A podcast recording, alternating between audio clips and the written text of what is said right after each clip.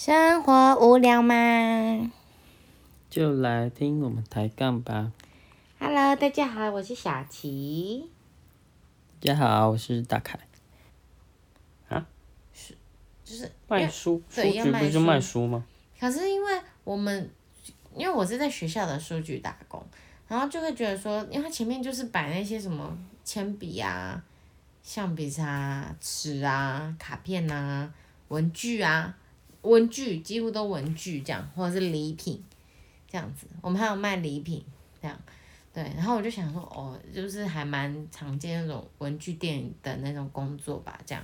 但是的确就像你说的，书局就是要卖书嘛，可是我那时候的定义就觉得说，它应该就是文具店等级，我没有想到它还要跨到要卖书这件事，所以我那时候就他那个我们副店长一问我说，我就，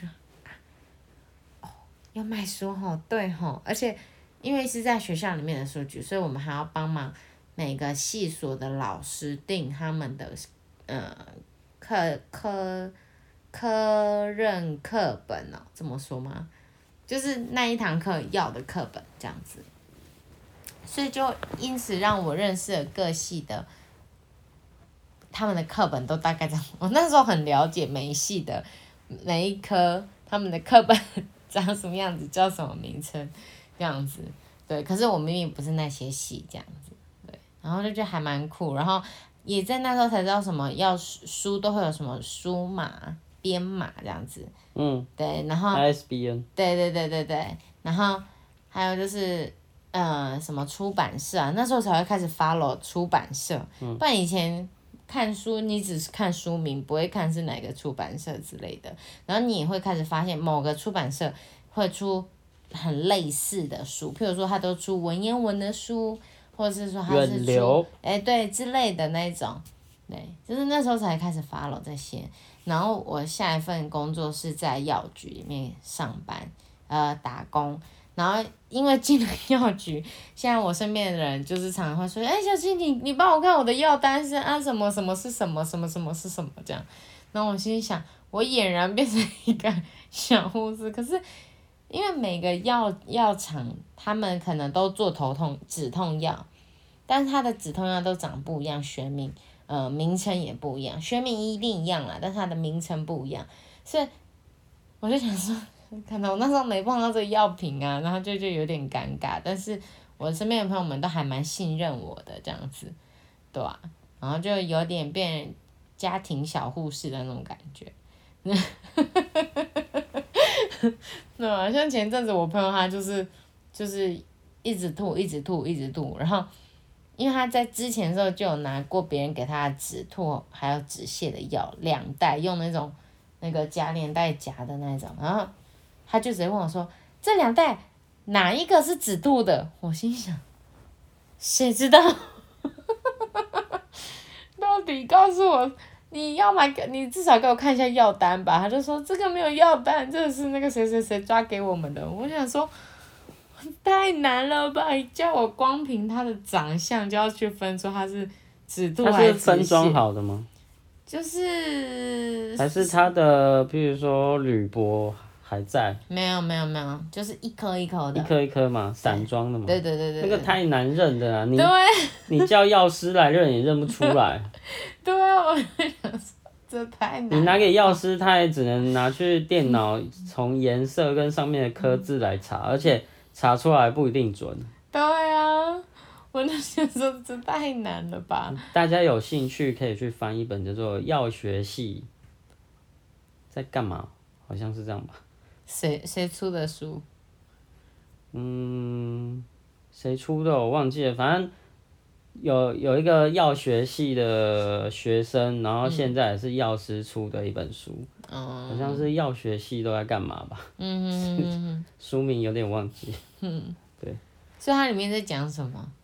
它里面就在讲说，呃呃，药学系求学的过程啊，嗯哦，然后那个他们其实用药是最后一个把关的人，因为有时候医生在选那个药品的时候，嗯哦，很多药品很多嘛，嗯可可能都 A 开头、B 开头的，有时候也会选到选错嘛。嗯。然后他在审核的时候，可能会回头去打电话问医师说：“哎、这一颗，呃，这个药开给这个病人是确定要用这个吗？”那、那意思就会看一下说。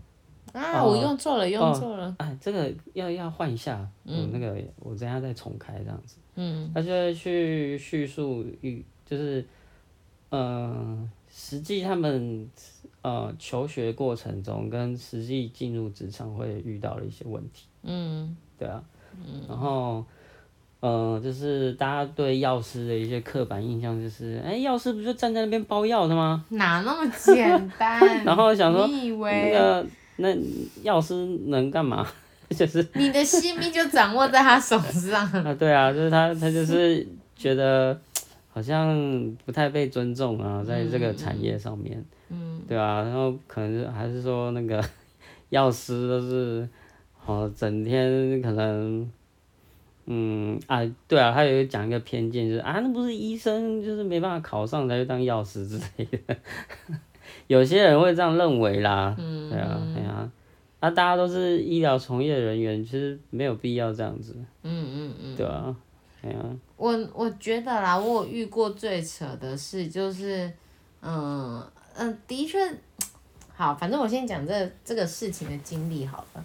就是有一次呢，就是有有客人，然后他可能就到药局去买药，然后，但是他一定要坚持是那个药局的负责人来帮他拿药。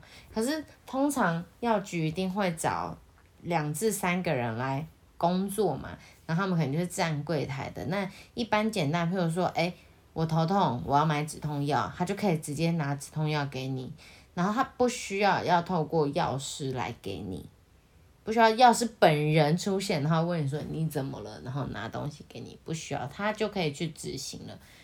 但是那个病人就很坚持说，你没有资格帮我拿药，他就说那个柜台的人说你没有资格帮我拿药，我要药师帮我拿药，这样。